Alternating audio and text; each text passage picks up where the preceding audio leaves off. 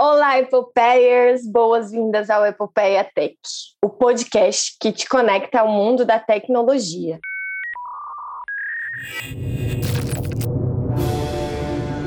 Epopeia vem do grego epos. Na literatura, representa poemas épicos, feitos extraordinários. Para nós mulheres, epopeia tech significa a vontade de ocupar espaço e ousar dentro do mercado de tecnologia. Temos uma missão construir uma rede de apoio para mulheres que atuam ou querem atuar nessa área predominantemente masculina. Apoio D1 Jornadas Digitais, Exenvia Company. Aqui é a Marina Mendonça e venham falar que está no ar mais um episódio dessa temporada que está incrível. E aí, pessoal, beleza com vocês? Aqui é a Aninha Monteiro chegando com tudo para animar esse episódio. Aí sim, hein? Amo. Eu gosto é de animação, Aninha. E bora logo falar do que vai rolar por aqui hoje? Bora, Mari, não vamos perder tempo. Puxa o bonde aí. Então, galera, o nosso papo de hoje é sobre metodologias ágeis. Para quem ainda não é da área de tecnologia, esse conceito pode ser pouco conhecido, mas para quem já trabalha na área, a maioria dos projetos hoje em dia já aplicam os métodos ágeis. Eles são fundamentais e facilitam demais as entregas e o trabalho em si. Exatamente. A maioria em massa das empresas que eu conheço trabalha com o modelo ágil.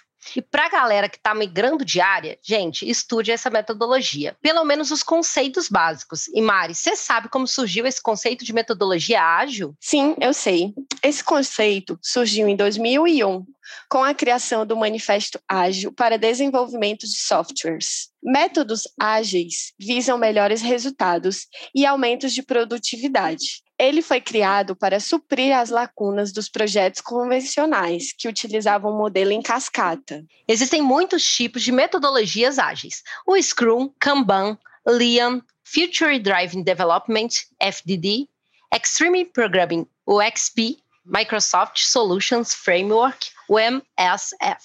Mas as mais comuns são o Scrum e o Kanban. Bilíngue é ela, minha gente. E para aprofundar esse assunto, eu vou chamar a nossa convidada de hoje, que é uma especialista e vai poder falar muito melhor sobre esse tema. Para conversar com a gente, temos hoje a Larissa Camilo, que é Scrum Master na D1 Jornadas Digitais, a Zenvia Company. Além disso, a Larissa é graduada em Processos Gerenciais e mãe da Luísa, de 8 anos. Tudo bem, Larissa? Bem-vinda. Muito obrigada por ter topado conversar aqui com a gente hoje. Bem-vinda, Larissa. Estou muito feliz com a sua presença aqui hoje. Olá, meninas. Eu que agradeço o convite. Estou muito feliz de estar aqui hoje com vocês para trazer esse tema. Então, eu acho que a gente já pode ir começando, né, Mari? Eu vou deixar você fazer a primeira pergunta aí, que eu tô lotada de pergunta aqui para fazer também. Ótimo, então vamos lá. Quando a gente fala de metodologia ágil, é sabido que ela é uma metodologia mais recente. De repente, pode ser que alguém que está aqui nos ouvindo, uma pessoa que está começando a transição de carreira, nunca ouviu sobre isso. Então, Lari, eu queria que tu começasse do começo, contando melhor para gente é, o que é e o que mais te chamou a atenção também na metodologia ágil, aplicações. Bom, é, para quem não conhece, o Scrum ele é um framework né, leve e simples que ajuda as pessoas, equipes e organizações é, a gerar valor por meio de soluções que são adaptativas para problemas complexos, né? Uh, o Scrum ele é uma metodologia ágil, né, para gestão e planejamento de projetos de software e falando um pouquinho do que mais me chamou a atenção na, na metodologia ágil, de maneira geral, é que ela cria muitas oportunidades né, para o envolvimento das pessoas envolvidas no projeto. Então, há um alto nível de colaboração entre as partes o que torna o processo mais transparente, é, a visão do cliente, as suas expectativas, bem como também as possibilidades do time de desenvolvimento. E aí, até falando um pouquinho sobre os valores né, da metodologia né, do Scrum, é que ele visa indivíduos e interações mais que processos e ferramentas. Então, esse foi um ponto que me chamou muita atenção dentro da metodologia ágil. Nossa, bem legal priorizar os indivíduos antes de tudo, né? Porque é com os indivíduos que a gente está ali fazendo software, né? Desenvolvendo tudo e todos os processos. E até te perguntando mais um pouco, quais são os desafios que você identifica na adoção dessa metodologia ágil em empresas de TI? A gente sabe que essas empresas de TI são os locais que são mais aplicados às metodologias ágeis. Como você vê isso? Olha, Aninha, eu acredito assim que os maiores desafios são a, a, resistência, né, a resistência da organização à mudança, e isso mais por conta de falta de conhecimento e experiência com a agilidade, né, o que tanto as pessoas falam aí de, de mindset, né, mudar um mindset, porque é, as pessoas têm muito a visão de que ser ágil é você fazer as coisas muito rápido, né? E você fazer, você ser o flash ali, fazer tudo muito rápido. Mas na verdade, o segredo está num todo, né? No pensamento sistêmico. Você responder às mudanças mais do que seguir um plano. E tá aí a grande questão. Tá? Muitas das vezes as pessoas não entendem isso, acaba criando um tipo de, de resistência, é, mistura também com os métodos tradicionais, acaba não vendo tanta vantagem. Então, eu acredito que ao longo desse caminho é um desafio grande, a adoção da metodologia ágil dentro das empresas de TI, mas é possível. Você está falando um pouco sobre esse método tradicional aí, assim, né? Ele também está presente. O pessoal mistura um pouco os dois e fala que está sendo ágil, né? Mas está aplicando, às vezes, a metodologia tradicional. Quais são as principais diferenças entre o método ágil e essa metodologia tradicional que a gente tem? Bom, na parte de métodos tradicionais, ali no método cascata, a gente fala muito de requisitos físicos. Então, uma vez que é feito um plano, a gente segue ele até o final para a entrega desse projeto inteiro. Uma única entrega com gestão de custos. Então, não tem tanta transparência, diferente do ágil, né, que os requisitos eles são dinâmicos, as atividades são repetidas até tudo estar certo, correto, é, são pequenas entregas realizadas frequentemente gerando feedback e valor para os clientes, o que torna o processo muito mais claro, mais assertivo, né? Então, eu acredito que no final o cliente também ele fica muito mais satisfeito do que no método tradicional, porque muitas vezes, quando você segue um plano até o final sem ter essa é, essa possibilidade de mudança ali ao longo do caminho, muitas vezes no final a solução nem atende mais aquele cliente.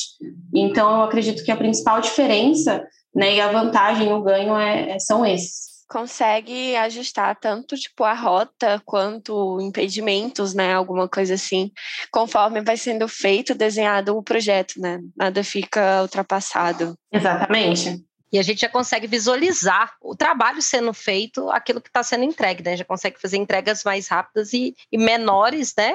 mas visualizando tudo que está ali, né? Exatamente. O cliente ele consegue participar também do processo, ele consegue enxergar as pequenas entregas. Eu acho que esse é um grande diferencial. E aí ajustar realmente o que precisa ao longo do caminho para atender, porque a gente sabe que as coisas elas mudam muito rápido, né? Então a gente precisa se adaptar a essas mudanças e para responder e entregar valor e quando a gente fala de implantar metodologia ágil, a gente vê o pessoal falando que utiliza no dia a dia as equipes vários termos, várias siglas. Ajuda que a gente fala um pouquinho sobre os principais que a gente tem ouvido muito é tipo PO, planning, daily, ritos, review. Certo. É, para quem não conhece, pode ser um pouquinho complicado, né, de entender essas siglas. Mas falando até um pouquinho sobre os ritos, né? Começando pelos ritos. São reuniões, eventos ou cerimônias que acontecem em todas as sprints, né? Em todos os ciclos. Então, dentro desses ritos, a gente tem a planning. A planning é um momento que a gente para para fazer um planejamento do trabalho que vai ser desenvolvido dentro daquele ciclo, daquela sprint. Daí também temos a daily, que é um evento chave para melhorar a comunicação do pessoal, eliminar outras reuniões desnecessárias, identificar se a gente tem algum impedimento, é, melhorar também o nível de conhecimento do time, né, por meio de inspeção e adaptação da sprint. E o intuito dessa reunião é alcançar o objetivo da sprint, né, para que garanta que a gente vá conseguir entregar o valor no final dela. E aí também tem a review, que acontece já ali no finalzinho da sprint, que é um momento que a gente para para fazer uma apresentação e validação. Geralmente essa review ela acontece para o cliente, então é um momento que a gente consegue mostrar o produto, que, o que, que a gente desenvolveu naquele período e mostrar o produto funcionando para o cliente, o que, que foi desenvolvido, ver se ele está de acordo. Então por isso que a gente fala que o cliente ele participa realmente do processo ali, do início até o final, né, no durante e não só na entrega. E por último tem a retrospectiva, que é um momento para o time, para que a gente possa inspecionar melhor e melhorar os processos. Então, a gente para, reflete o que foi legal, o que, que a gente continua fazendo, o que não foi tão legal, o que, que podemos melhorar, e em cima disso a gente cria planos de ação, e isso é contínuo, tá? Então, assim, os ritos, ele acontece sempre, ele é repetido. Então, a gente tem um ciclo ali da sprint, que pode durar de duas semanas a quatro semanas, mas o que o pessoal mais adota geralmente são duas semanas. Então, dentro dessas duas semanas, nós temos esses ritos, né? Aí esses ritos acontecem ali durante a sprint e no final dela a gente tem um incremento, né? Tem as pequenas entregas de valor para o cliente. E aí, falando também um pouquinho sobre a parte ali do PO, que também é chamado como, na verdade, ele é o Product Owner, né? Mas todo mundo chama como PO. Ele é orientado ali ao negócio, ele é o principal responsável por direcionar o rumo do produto a ser construído. Então, ele está focado em determinar e também indicar o que é esperado como resultado do produto. E muitas vezes ele também representa o que o cliente deseja receber na entrega. Ele acaba fazendo muito a ponte ali do cliente para o time. Então, ele que diz as prioridades do nosso backlog, ele que vai alimentar o nosso backlog para que a gente consiga se organizar e entender ali o que é importante naquele momento para o cliente, né? Ter essa transparência também. E aí, sobre o dev team, né, ou o time mesmo em si, é uma equipe multidisciplinar que vai atuar no desenvolvimento do projeto, desde ali da parte da arquitetura, codificação, testes, documentações. O Scrum Team, ele é o que acaba fazendo o negócio acontecer. E também falando um pouquinho sobre. E falando também um pouquinho sobre os impedimentos, que é algo que eu acredito que muita gente tem dúvida, né? O que seria impedimentos, como identificar, como tratar, para quem direcionar. Então, assim, o impedimento ele é qualquer fator que impeça o time de realizar o trabalho. Então, com isso, o impacto ele é nítido, né, na queda de produtividade e também velocidade do time. E também uma outra maneira de definir seria qualquer problema que vai além da auto-organização do time. Então, não quer dizer que o time não possa resolver problemas, ele pode resolver problemas, mas é, desde que ele tentou resolver, não conseguiu, ele vai direcionar. E aí, quem é responsável por cuidar desses impedimentos de tratar, né, é o Scrum Master. Então, para que o time não fique preso ali resolvendo aquele impedimento, né, e atrapalhando na, no planejamento que a gente fez, não impactar nas entregas que ele também tem, ele vai direcionar aquilo para o Scrum Master resolver e vai dar, dar andamento nas tarefas dele são atores, né, e processos acontecendo ao mesmo tempo de uma forma que se uma pessoa está parada, não quer dizer que o time todo vai estar tá parado. Exatamente. Porque se fosse do modelo tradicional, ficaria toda ali parada, a equipe só esperando, etc. Assim, vai que demora para resolver, pode levar 15 minutos, em 15 minutos resolveu. Mas e se levar 15 dias? O projeto passa 15 dias parado? É exatamente isso, é, essa é a ideia. Então, como para a gente conseguir olhar para um objetivo que a gente fez lá na planning, né, que a gente traçou em conjunto, é, é importante ter para quem direcionar, porque a gente não sabe o tempo que pode levar. Então, ter alguém dedicado ali para resolver aquele impedimento não vai deixar com que o time fique parado naquilo. Se for o caso também, às vezes acontece de ter algum bloqueio por parte do cliente e tudo mais. Então, é, tudo que se fala de cliente ali é responsabilidade do PO, né? Porque ele faz essa ponte. Então, gente, é um momento que a gente também às vezes olha para repriorizar algumas coisas. Mas sempre com a atenção de que o objetivo é ter um entregável no final da sprint, né? Sempre olhando para o objetivo maior. Nossa, você deu uma super explicação aqui para a gente agora. E já que a gente já está sabendo um pouco mais sobre esse método ágil, você pode explicar um pouquinho mais para a gente sobre as cerimônias do Scrum? Eu sei que você já falou um pouco, mas se você puder aprofundar um pouco mais de quais são, quanto demoram, a frequência delas. Claro, posso sim, Aninha. Então, o, no dia 1 um da sprint, é, a primeira cerimônia é a plane, né, que é justamente o momento que a gente vai fazer o planejamento do trabalho mesmo que vai ser desenvolvido. Então, o PO ele traz o backlog já organizado por prioridade, né, aquilo que o cliente, é, tudo que, que teve de ideia, que a gente conseguiu desenvolver, que já tem insumos, o PO ele vai organizar por prioridade dentro do backlog. E aí é um momento que o time vai fazer as estimativas, é o momento que a gente faz ali realmente o planejamento do que vai entrar, de acordo com a capacidade do time. Então, tem toda essa parte, todo esse planejamento no, no dia 1 um da sprint. A partir do momento que a gente starta isso, aí no dia 2 a gente já começa com as deles, né? As deles, elas são eventos de 15 minutos, então é ali um, um alinhamento rápido. A dele, ela é um evento que acontece para o time, né? Como eu falei, para melhorar a comunicação, eliminar outras reuniões. Então, é um momento que a gente consegue ali.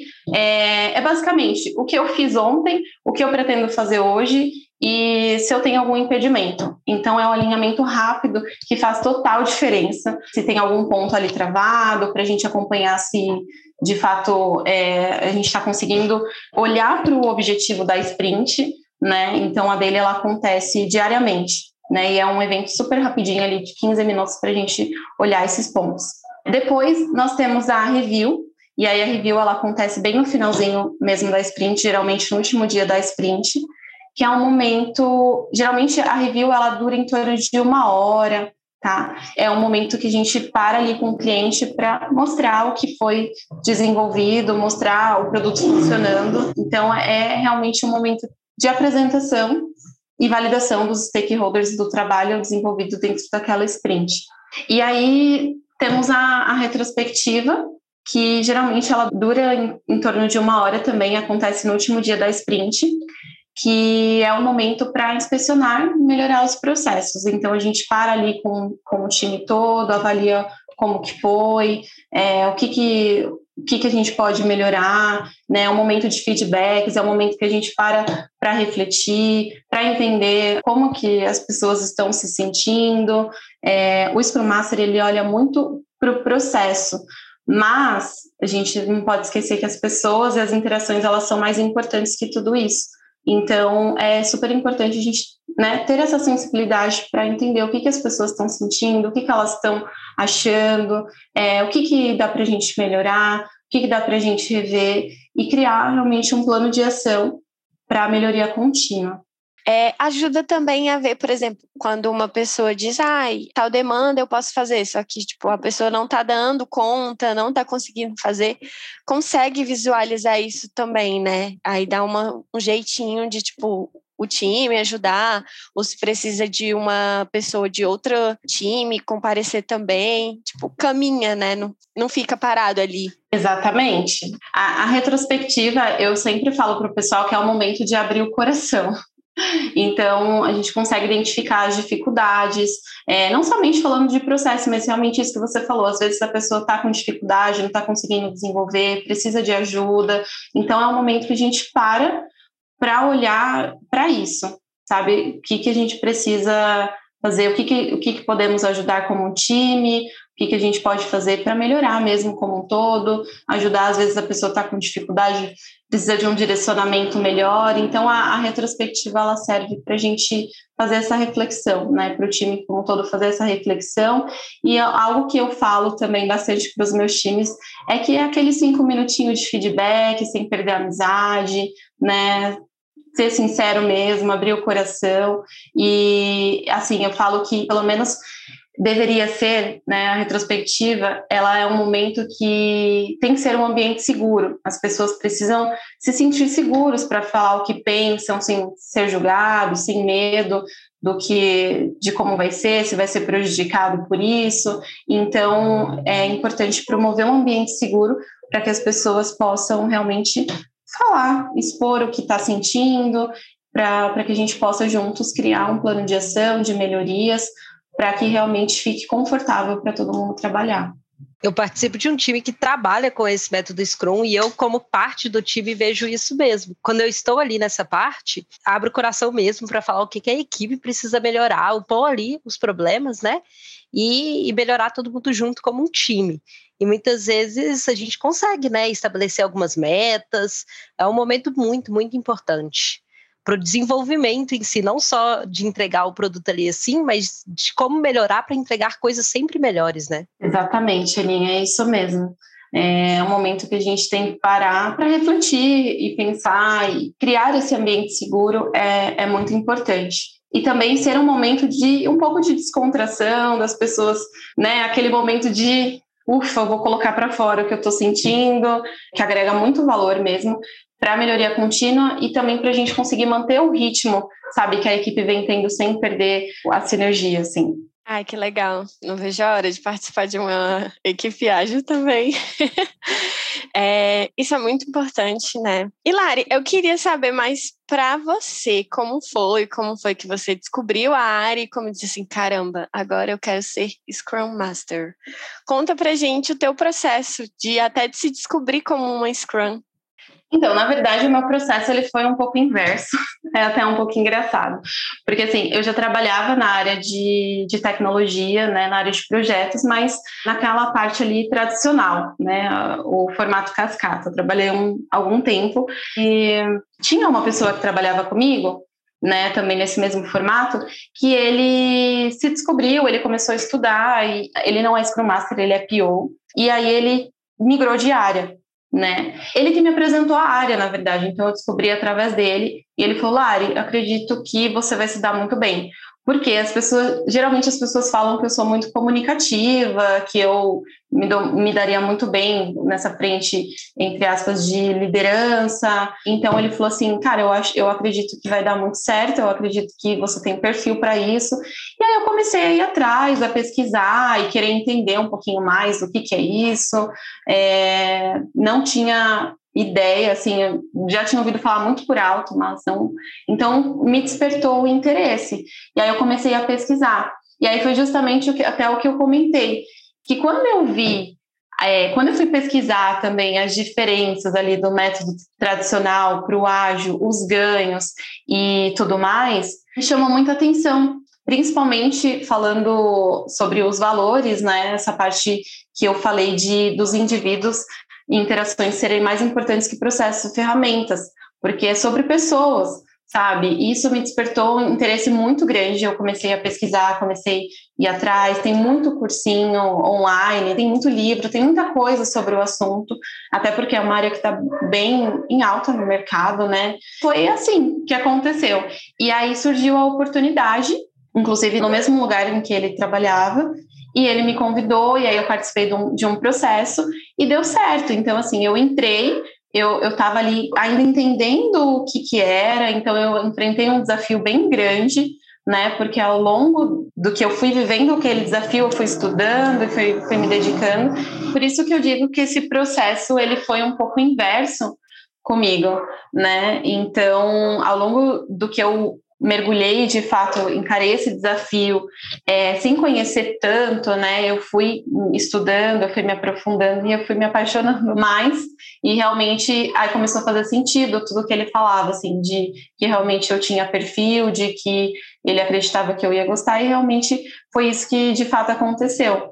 Então eu mergulhei no desafio ao mesmo tempo em que eu estava entendendo ali, estudando, me dedicando. Comigo foi, foi assim que aconteceu, né? Foi assim que eu entrei na área do, do ágil. Larissa, já que você falou sobre ser um pouco comunicativa aí também nesse seu processo, você pode explicar um pouco mais como que o Scrum Master se relaciona com as outras pessoas do time, se é necessário mesmo ser um super comunicativo assim, ou a gente dá para desenvolver essa soft skill?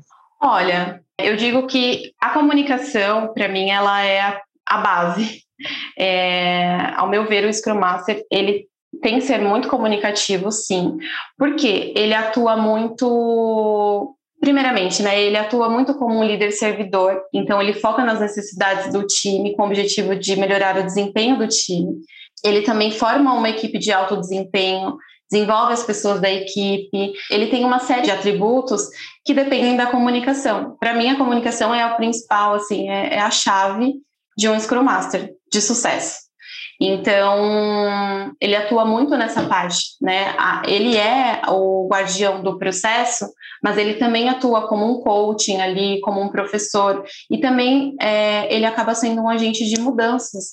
Então, é, a comunicação é a chave para tudo isso, né? Você precisa estar é, tá próximo do time, você precisa ter sensibilidade de entender as dificuldades, para orientar, para dar feedbacks, porque afinal são as pessoas que vão fazer acontecer. Então você precisa ter esse feeling e para isso você tem que se comunicar com as pessoas, né? A comunicação ela precisa ser muito clara, muito muito fluida. Eu acredito que é um ponto chave assim.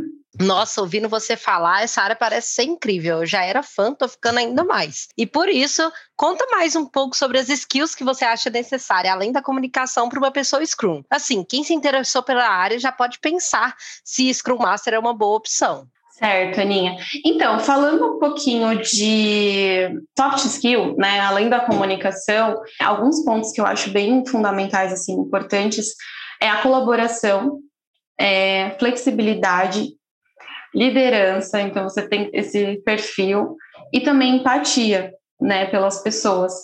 É, eu acredito que esses pontos, assim, esses cinco pontos, eles são, são os mais importantes como soft skill para você se tornar um, um, Scrum Master. E aí, falando um pouquinho também de hard skill, né, que eu acredito que aí seria a parte de metodologia ágil Scrum, né? Que porque todo o trabalho dessa pessoa, né, do Scrum Master, ele é pautado em acompanhar e aplicar o, esse framework, né, na empresa.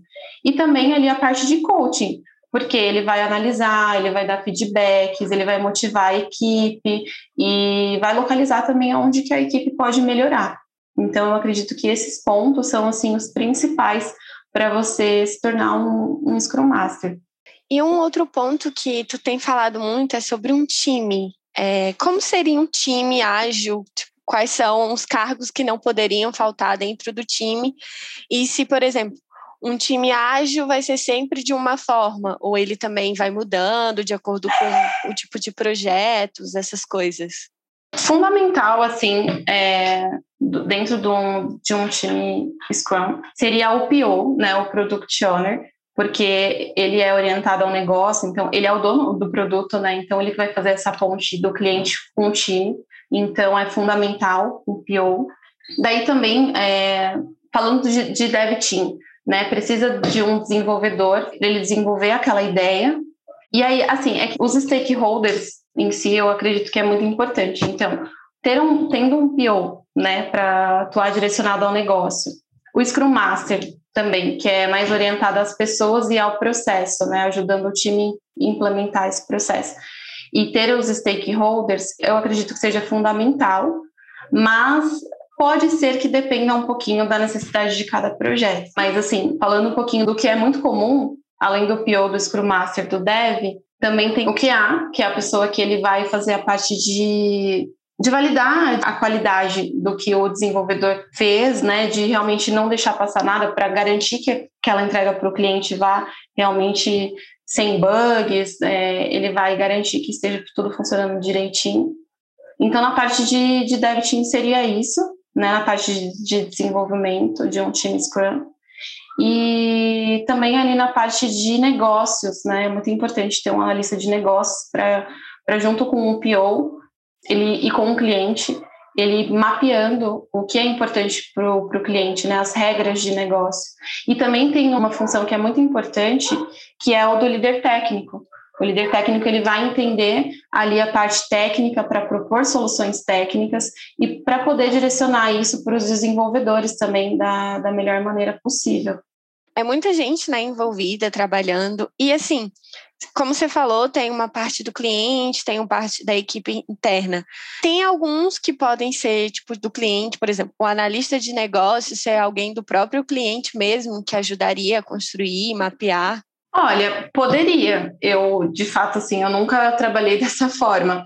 Geralmente tem a equipe aqui do nosso lado, né? Tem a equipe do lado que está desenvolvendo, a equipe Scrum do nosso lado, e tem a equipe do cliente. Geralmente eles trabalham em conjunto, mas eu acredito que possa sim, possa ter um, uma pessoa especialista do lado do cliente para ajudar nessa solução. Né? De, de, repente, por exemplo, o analista de negócio poderia ser alguém por parte do cliente para desenhar essas regras de negócio e tudo mais, não teria problema.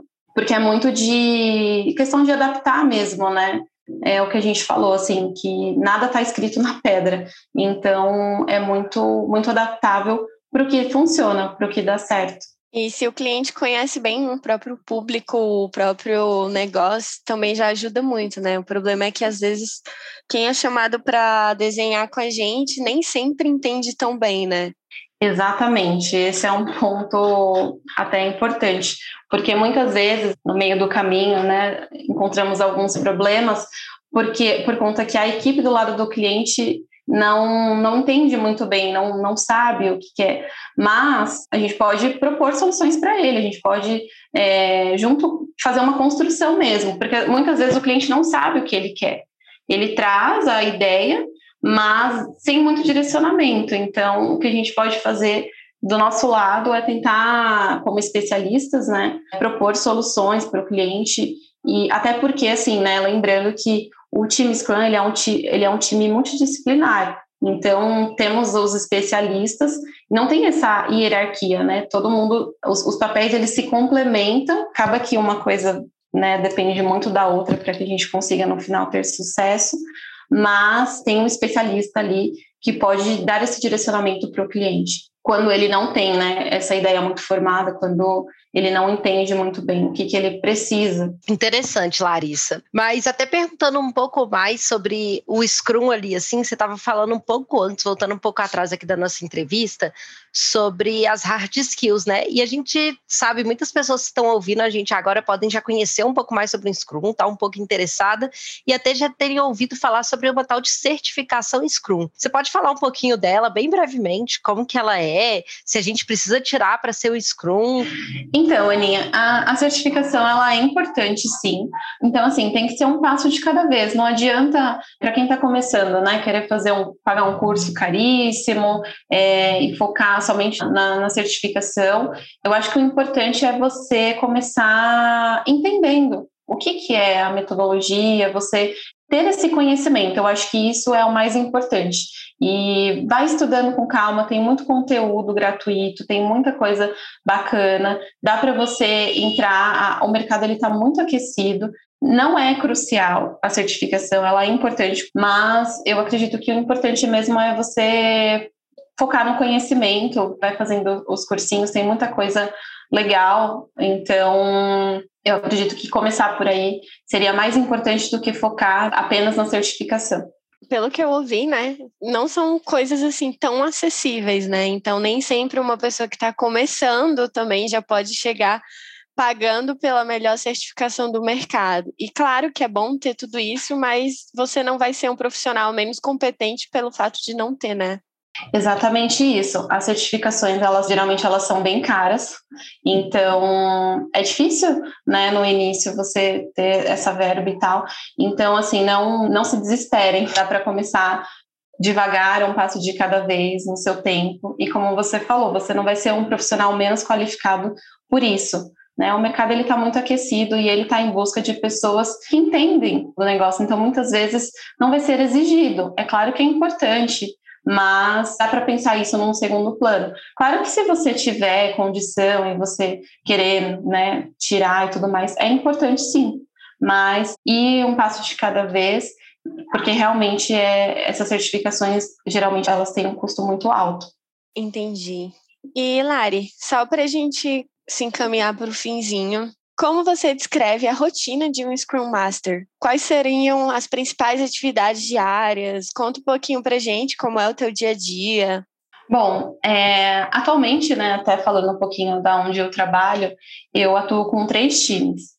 Então, a, a rotina é bem corrida, mas, assim, as principais atribuições, né, do Scrum Master nas atividades do dia a dia além de facilitar os eventos e garantir né, que o processo esteja funcionando e tudo mais, como eu falei, ele atua muito como um, um líder servidor, né, um coaching. Então, ele está muito próximo do time para entender o que está acontecendo, o que, que ele pode trazer de melhoria, é, se o time está com alguma dificuldade, precisa de algum apoio. Então, você precisa sim é, estar bem próximo do time, né? Não só promover as cerimônias do, do Scrum, mas garantir que elas estejam sendo efetivas, que está funcionando, que o time está olhando para a direção correta, né, que é o objetivo da sprint, de gerar valor e tudo mais, garantir que o processo esteja funcionando.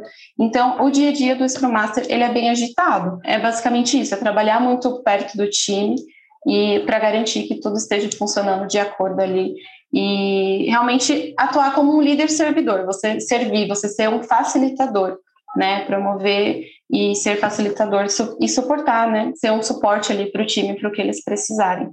Um ombrinho amigo para, não estou evoluindo, me ajuda, como eu faço, está difícil. E assim os times caminham melhor, né?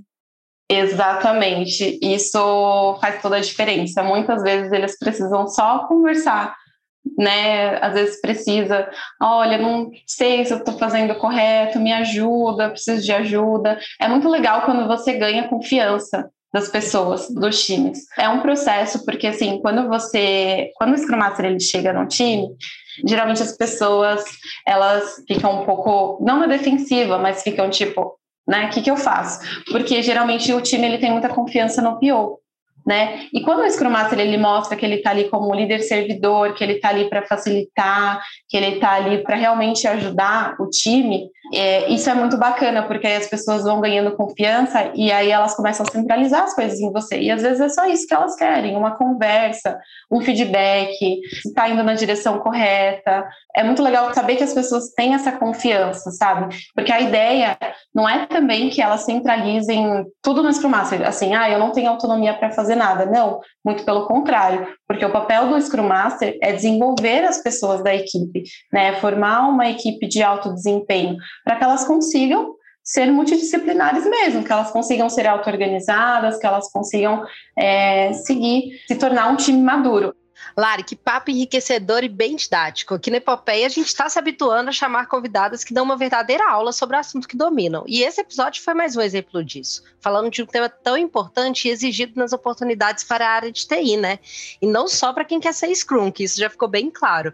E muito obrigada por compartilhar tanto conosco aqui nesse episódio. Ai, meninas, eu que agradeço. Foi muito bom estar com vocês. Estou muito feliz pelo convite. Me senti lisonjeada de ser escolhida. Contem comigo, espero que todo mundo também tenha gostado. E muito obrigada. Muito obrigada por ter participado com a gente hoje, Lari. Maravilhoso para a gente. A gente está muito feliz de entender mais sobre isso. Eu só queria, para finalizar, né, já que estamos no finalzinho, eu queria deixar recomendações de um livro que eu ainda não terminei, mas que é bem interessante, que é Treinamento de Equipes Ágeis, da Lisa Adkins. E também tem um outro que se chama Scrum Guia Prático, Maior Produtividade, Melhores Resultados, Aplicação Imediata, do Jeff Sutherland. Acho que é assim que pronuncia, gente. Fica aí a, a dica e recomendação. Obrigada, Lari, por isso tudo. E aí, pessoal, a gente tem um momento agora de dicas epopeicas. Se você, depois de ouvir a Larissa falando sobre o papel de Scrum Master e metodologias ágeis, decidiu que quer seguir por esse caminho,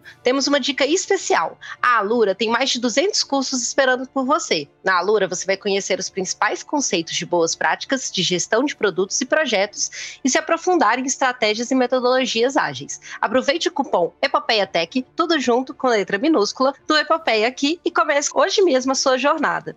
Curtiu o episódio de hoje? Conta pra gente o que tá achando. Tá com dúvida? Manda lá pra gente no Instagram, comenta, compartilha. A gente quer saber o que vocês estão achando pra gente sempre evoluir e poder fazer um trabalho ainda melhor. Muito obrigada, Epopeia, e até a próxima. Beijos, beijos.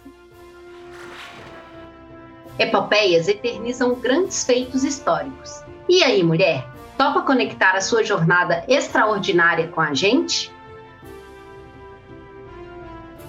Esse podcast é uma construção de Aninha Monteiro e Marina Mendonça na apresentação, Aline Dantas na produção, Daiane Queiroz e Priscila Mota no roteiro e criação de conteúdo. Edição e mixagem por Daniele Dantas e produção musical por MSW Studio.